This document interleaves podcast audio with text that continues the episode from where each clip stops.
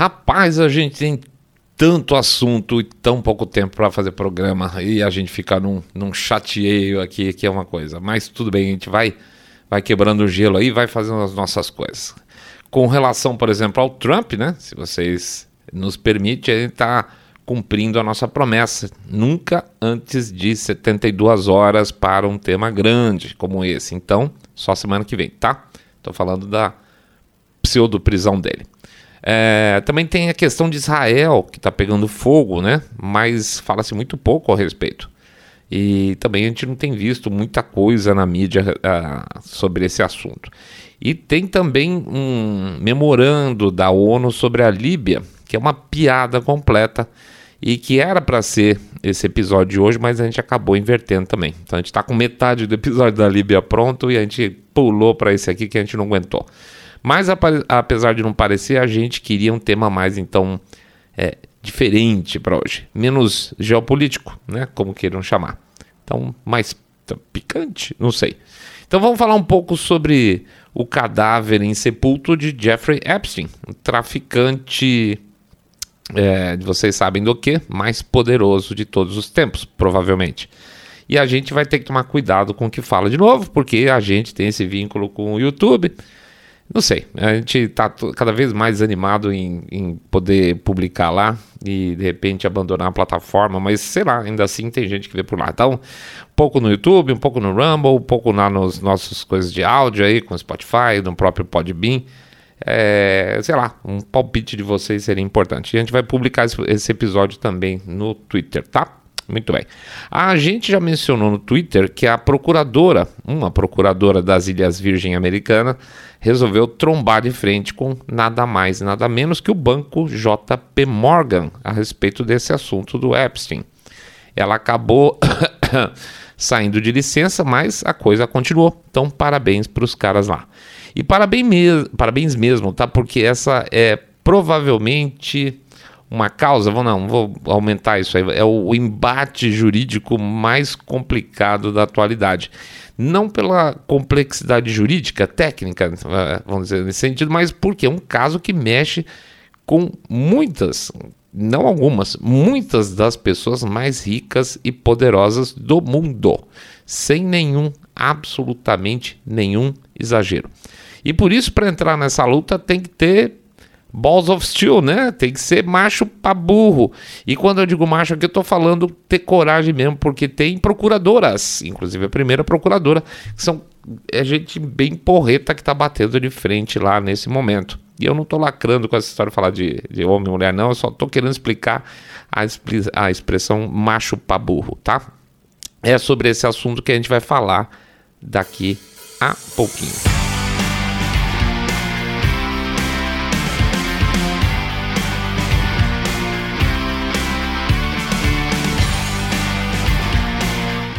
Branca de Neve, Bela e a Fera. Hum.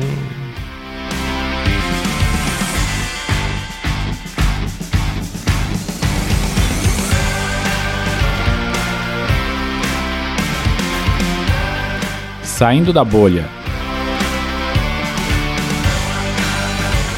Menos notícia, mais informação para você. Pois bem, miguxos, a coisa está pegando fogo nos tribunais americanos, especificamente nas Ilhas Virgens, que é uma contradição em termos, né? Quem sabe seja exatamente pela distância que existe do centro de poder americano, seja Washington e Nova York, que a coisa está sendo possível realmente continuar. Mas vamos lá que a história é a seguinte. Todo mundo sabe que o Jeffrey Epstein é, tinha um esquema, esquemão, né, milionário. É, como, deixa eu procurar uma palavra boa aqui, começa meu, meu autofiltro de, por causa do YouTube. Digamos que é um esquemão de exportação e importação de gente menor de idade. Dá para pegar, né? Então ficou bom assim. Essa gente menor de idade era importada e exportada para finalizar uh, finalidades é, finalidades de lazer, tá? Posso ir por esse caminho? Pois bem, vamos dizer que esse esquema de importação importação é super lucrativo e foi por durante muito tempo, né? tão lucrativo que uma das maiores instituições bancárias do mundo, o JP Morgan Chase, basicamente o maior banco americano, terceiro maior banco do mundo, resolveu que esse era um cliente que não valia a pena se perder. É, o negócio é bom. O grupo de promotores das Ilhas Virgens resolveu então fazer o que Nova York nunca fez, onde correu o caso do Epstein, partir para cima do esquemão, tá? Em Nova York, o Epstein foi preso e depois ups, acabou suicidando, rapaz, né? Acredita quem quer. Por outro lado, a sua recrutadora principal de, digamos, produtos infantis, a chamada Ghislaine Maxwell, já falamos algumas vezes por aí, mas sem vergonha, também foi presa posteriormente, só que ela continua presa, tá viva. Mas é aquele famoso caso que a gente já mencionou em que ela foi presa. É difícil, né? Ela é, ela foi presa por importar produtos infantis para clientes, mas a lista de clientes, que também é uma lista de criminosos, esse é o ponto principal, quem quem encomenda esses produtos infantis é tão criminoso quanto o agenciador, certo? Essa lista de importadores nunca foi liberada. Ou seja, é como se fosse, no caso a Ghislaine Maxwell, fosse uma contrabandista sem receptadores, entendeu? Pois é, é isso que está acontecendo. Por quê? Porque quem importa tem poder. Mas se eu sair da bolha, por que, que o Jeffrey Epstein morreu e a Ghislaine Maxwell está viva? E é um bom questionamento isso. É, pode ser algumas coisas, tá, gente? Pode ser porque eu, eu, vamos dizer, vou chutar porque ninguém sabe, né? Mas eu diria o seguinte: que ela se precaveu melhor. Ela deve ter é, fatores de segurança melhores que tinha o Jeffrey Epstein, tá? Talvez se acontecer alguma coisa para ela não seja bom para os outros e talvez o, o Epstein não tivesse toda essa coisa. Lembrando, a Ghislaine Maxwell era filha de um cara que era um super, super, super, super espião internacional, sujão blaster do mundo, tá? É, é inglês. E o cara tinha conexões podrésimas para o mundo todo. Talvez essas boas conexões de papai estejam ajudando a Ghislaine ficar viva, né? Mas tudo chute. Isso é puro chute. O fato é que, ao invés de pegar os caras, lá, o pessoal das Ilhas Virgens, tá? Ao invés de pegar os caras pela safadeza comercial, vamos dizer, eles estão pegando pela grana. E, obviamente, nós não estamos falando só de dinheiro sujo, nós estamos falando de dinheiro muito sujo. O processo em andamento nas Ilhas Virgens dá uma dimensão de tudo isso, porque agora o governo, via promotoria lá das Ilhas Virgens, teve acesso, inclusive, processo aberto, tiveram acesso, se ferraram. Estão tendo acesso, inclusive, às trocas de e-mail entre Epstein e os funcionários do banco. Funcionários, estou falando funcionários lá de cima, né? E também os e-mails trocados quando o assunto era o Jeffrey Epstein, tá? Eu volto sobre falando desse tema aí daqui a pouquinho. Acontece então que as coisas estão em andamento por lá, estão andando, sim senhor. E nós não temos uma história para finalizar, mas só alguns momentos picantes desse andamento. Essa é daquelas histórias que se a gente for esperar para contar tudo no final, nós não vamos poder contar tudo para vocês, porque a coisa vai ficar grande demais. Então a gente tem que dar umas picadinhas no meio, tá? E outra coisa importante, essas são coisas que daqui a um ano vocês vão poder falar eu já sabia, tá? É sério, de vez em quando a gente vê por aí comentários nos perfis sociais por aí falar, ah, eu já sabia dessa, porque eu vi lá no site da bolha faz X tempo tal, e eu não vou negar que dá um certo orgulhinho da gente por ter feito a nossa parte, deixando vocês precavidos com informações posteriormente, às vezes, muito posteriormente, acabam indo para mídia, né? É porque é, enquanto dá, os caras escondem, né? Mas a gente vai soltando devagarzinho. E o que tem acontecido nesse processo que está em andamento? Vamos lá. Muito bem. Talvez uma das coisas mais bombásticas seja a relação comercial, literalmente íntima, entre JP Morgan, o banco, e o Epstein.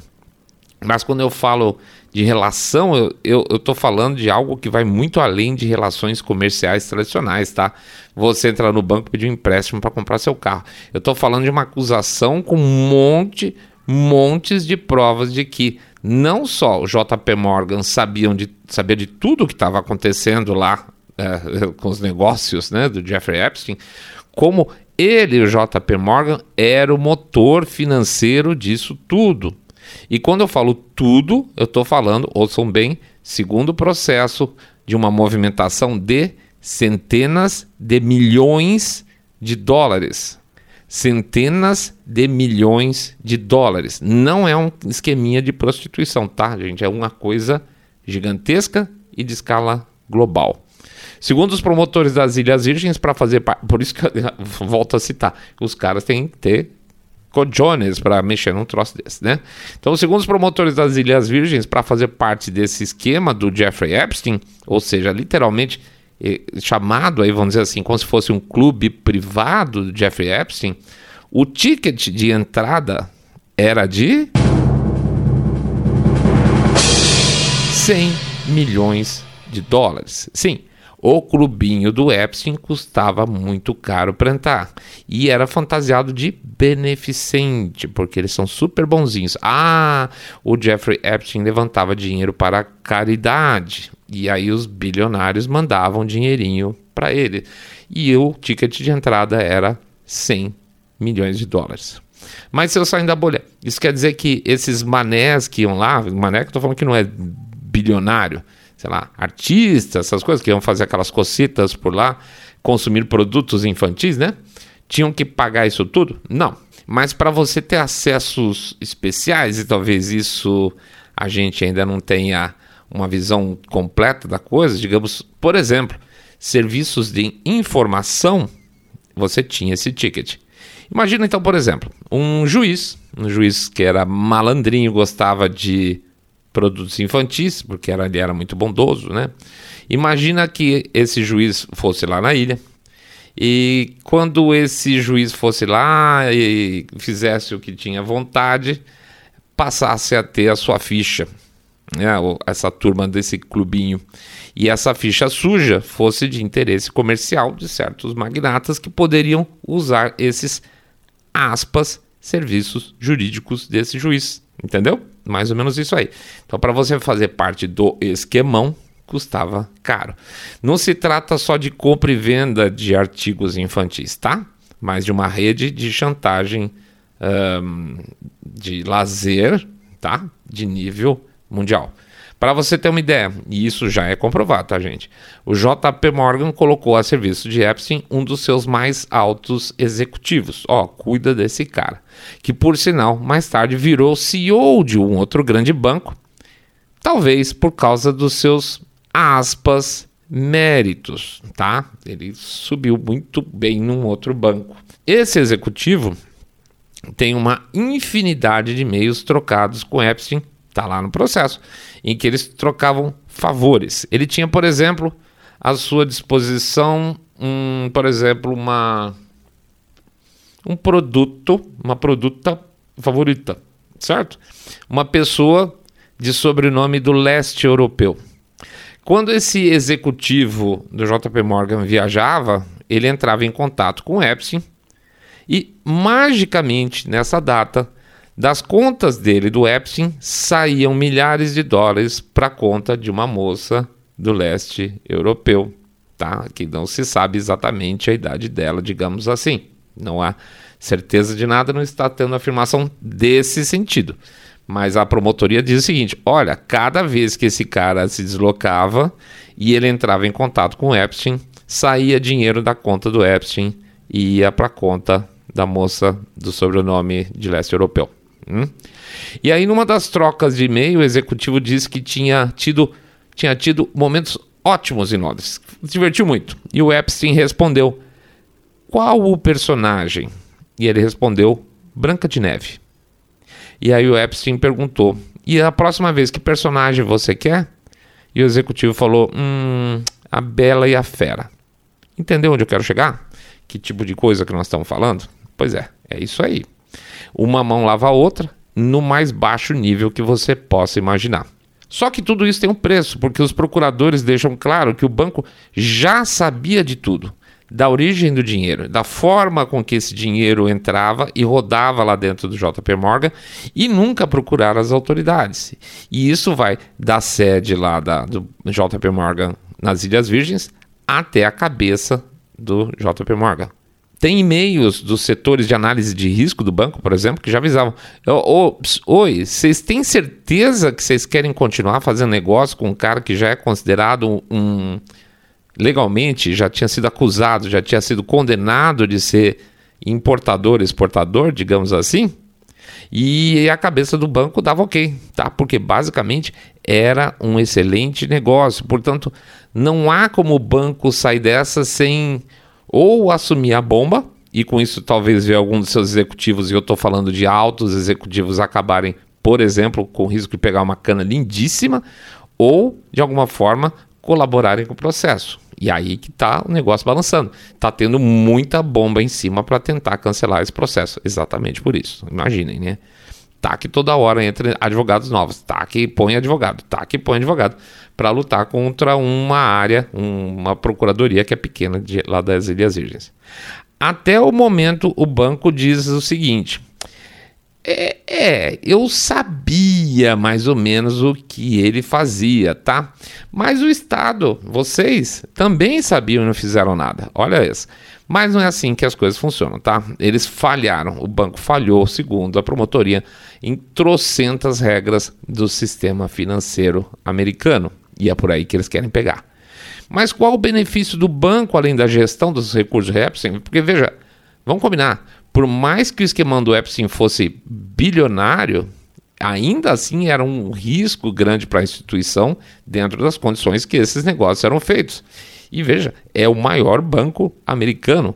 Não pode ser só por causa da conta do Epstein, entende? Pois é, acontece que esse mesmo executivo aí que ganhava uh, artigos infantis de presente do Jeffrey Epstein também era um, digamos, captador de clientes do banco. Entendeu? Entendeu? Digamos então que o Epstein tinha uma, sei lá, influência suficiente para indicar bilionários para o JB Morgan. Olha, eu conheço uns caras lá no JP, tá? Eu acho que você devia ir lá e botar, trabalhar uma parte do seu dinheiro lá. Vai lá, os caras são legal, eles, eles me protegem bem, entendeu? Pois é.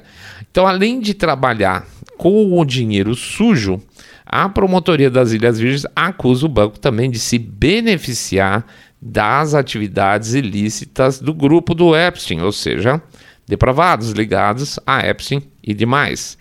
Porque, de repente, o que ele está dizendo é: estou, estou supondo aqui que a promotoria está dizendo, olha, talvez vocês estejam chanta tivessem chantageando é, pessoas com, de grande calibre financeiro para aplicar dinheiro na instituição.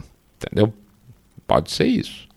Semana passada, a promotoria das Ilhas Virgens também intimou algumas pessoas para deporem nesse caso. E ainda não se sabe por que essas pessoas estão sendo intimadas para depor. Talvez seja uma, um outro capítulo gigantesco, gigantesco dessa história, tá? Por enquanto, a gente sabe só que eles foram chamadas para depor. E eu vou dar um exemplo de algumas pessoas que estão sendo chamadas para depor por lá. Quem que eles estão chamando para depor por lá? Primeiro, o Sergey Brin, co-fundador do Google, hoje Alphabet, e ex-presidente da Alphabet até 2019. O que, que ele pode dizer a respeito disso? Boa pergunta. Será que ele tinha dinheiro, ou a empresa tinha dinheiro lá? E qual que é a relação disso com o caso Epstein? Dois, um outro bilionário chamado Thomas, perdão, Thomas Pritzker, tá? É o gestor da Pritzker Organization, que eu nunca tinha ouvido falar até então, mas que, entre outras coisas, é dono da Hyatt Hotels. E aí sim a gente fala: ah, entendi. Ele é o presidente da Hyatt e ele, pessoalmente, tem uma fortuna estimada em 5,3 bi de dólares. Também, por que será? Outro cara chamado Mortimer Zuckerman é, Zuckerman, perdão. Ele é fundador e presidente da Boston Properties. Tem um patrimônio aí de 2,3 bilhões de dólares e atua na área de imóveis. E tem um agente artístico chamado Michael Ovitz. Art agência artística, eu digo cara que fazia agenciamento em Hollywood, tá? Que na Wiki é dado como um filantropo, viu? Ai, que bonito.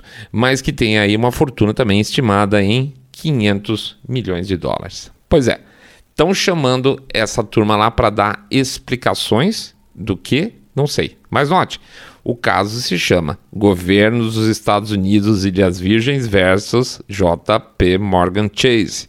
Então tá tudo amarrado. Ou seja, tem a ver com o que a gente falou lá para trás. Isso é certo.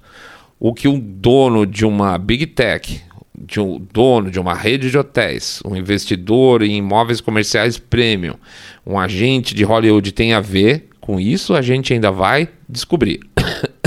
Nem imagino. Eu espero que vocês tenham uma imaginação muito melhor que a minha. Mais um ponto nessa história muito importante. Isso tem a ver com a Jane Doe. Jane Doe é uma das poucas pessoas, das meninas uh, dos artigos infantis, que se levantou e ainda está participando dos processos contra essa turma do, do Jeffrey Epstein. Ela, ela é chamada só Jane Doe 1, tá? É a 1, porque tem várias, né? É, o que acontece?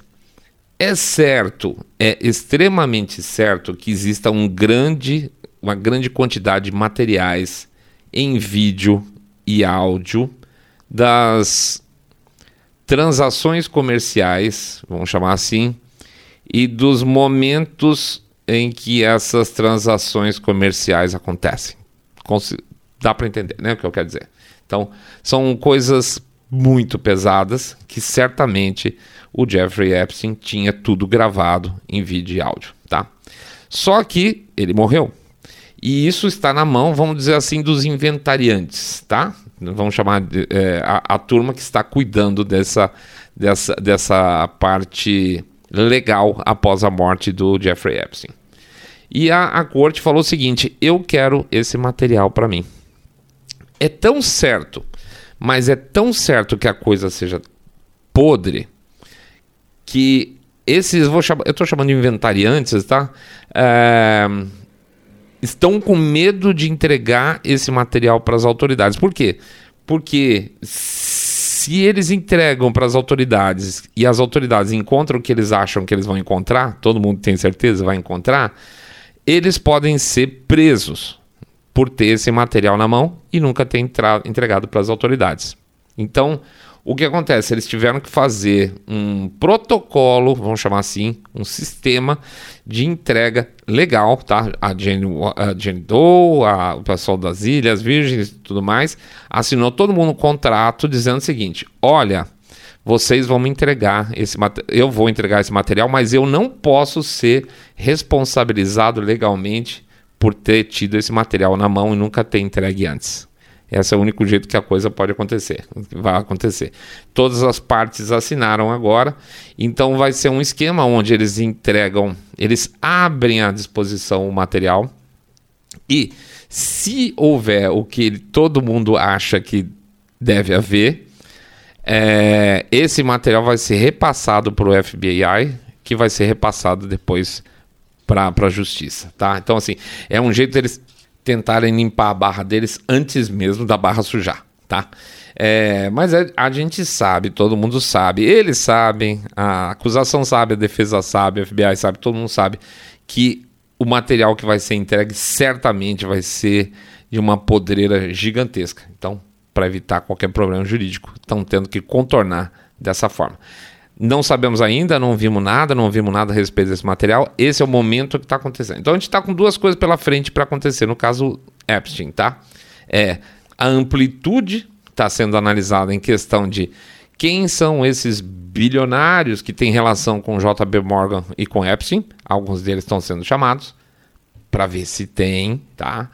E o material que vai comprovar mais do que nunca tudo aquilo que está sendo feito, e isso vai abrir uma, uma porteira enorme para outras pessoas começarem a poder falar a respeito. Muita coisa para acontecer pela frente, tenho certeza de que não sei se todas as pessoas ou poucas pessoas vão ser presas, mas alguma coisa deve sair por aí. Nem que talvez aí no futuro joguem alguns é, bodes expiatórios para acalmar um pouco o processo aí da justiça das Ilhas Virgens. É uma, uma coisa meio. O risco dessa coisa é meio que Operação Lava Jato, sabe? É, pode ser que isso cresça tanto que uma hora acabe perdendo força, porque você não tem nem como é, alcançar todos os braços da coisa. Mas se alguns braços forem decepados, eu garanto para vocês que eu vou ficar bem feliz. Tá bom? É isso aí, pessoal. A gente agradece a presença de todo mundo. pede para entrar lá no nosso site www.saindabolha.com.br, clicar no botão follow ou seguir a gente pelo Spotify Podcast Addict, Google Podcast, Apple Podcasts. Pede também para entrar lá no YouTube, né? Dá o like, comentário, sininho, para você ser notificado quando eles estiverem boa vontade com a gente. Pede também para acompanhar pelo Rumble, tá? Pelo Rumble a coisa está começando a crescer, fico feliz. É pequenininho, mas está indo, está indo bem sim. Outro, pede também para você fazer o share e fazer um boca a boca sarado contando para seus amigos que vocês estão acompanhando o podcast Cabeça Direita Limpinho Supimpa, que detesta o politicamente correto e o silêncio da imprensa, onde ela devia estar tá fazendo barulho. Pede também para, por favor, não esquecer do nosso Pix, tá? Nosso Pix é super importante para manter a coisinha andando aqui, a nossa maquininha pequenininha, ela, é, tem um certo custo e a gente pede um apoio para vocês. Pode ser uma contribuição aí de 1, 2, 5, 10, 50, 50 milhões de reais. Opa, tá aumentando a inflação, né? Pingado não é seco. Ou um real por episódio, ou dois agora, né? Por causa da inflação, porque dois reais por episódio também ajuda pra caramba que mais? A gente vai falar um pouco também do trailer, né? Nosso livro, nosso e-book. Entrem lá no site www.trailer.com.br e conheça aí o nosso método para aprender a ler notícias sem ser desinformado, porque esse é o objetivo deles, tá? Então, www.trailer.com.br. Não falei do Apoia-se, também é a nossa plataforma de doação. apoia.se barra saindo da bolha apoia.se barra saindo da bolha. Lá vocês podem fazer um tipo de doação recorrente por cartão, tá bom? É isso aí. De volta à ativa. Um grande abraço para todos vocês. Boa semana para todos. Fiquem felizes, fiquem saudáveis, fiquem todos muito, muito, mas super, super bem.